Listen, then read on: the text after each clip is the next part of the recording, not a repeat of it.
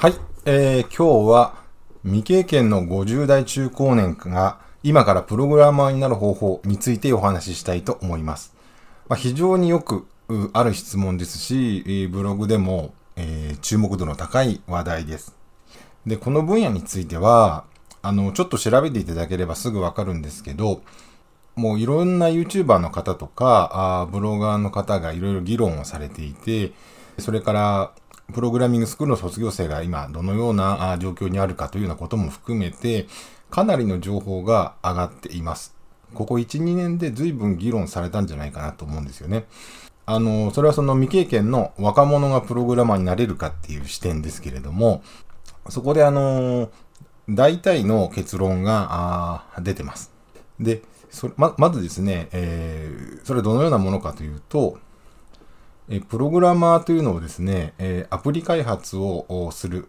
こう、自社ビジネスの自社開発をする会社でのエンジニアになる、あるいはシステム開発などをする受託系の開発会社、いわゆる SIR というところで、え、仕事するエンジニアを目指すと。この2つのパターンに限って言えば、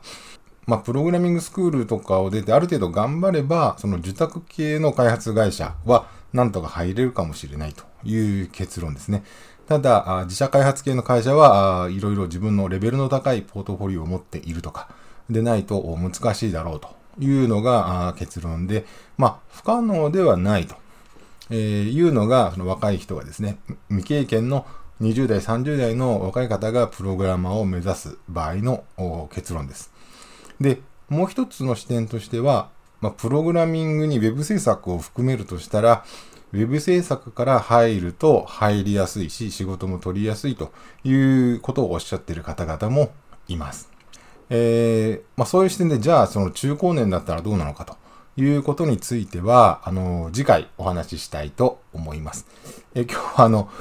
20代、30代の方のお話で終始してしてしまいましたけれども、次回はじゃあ中高年はどうなのかというお話をしていきます。今日はここまでです。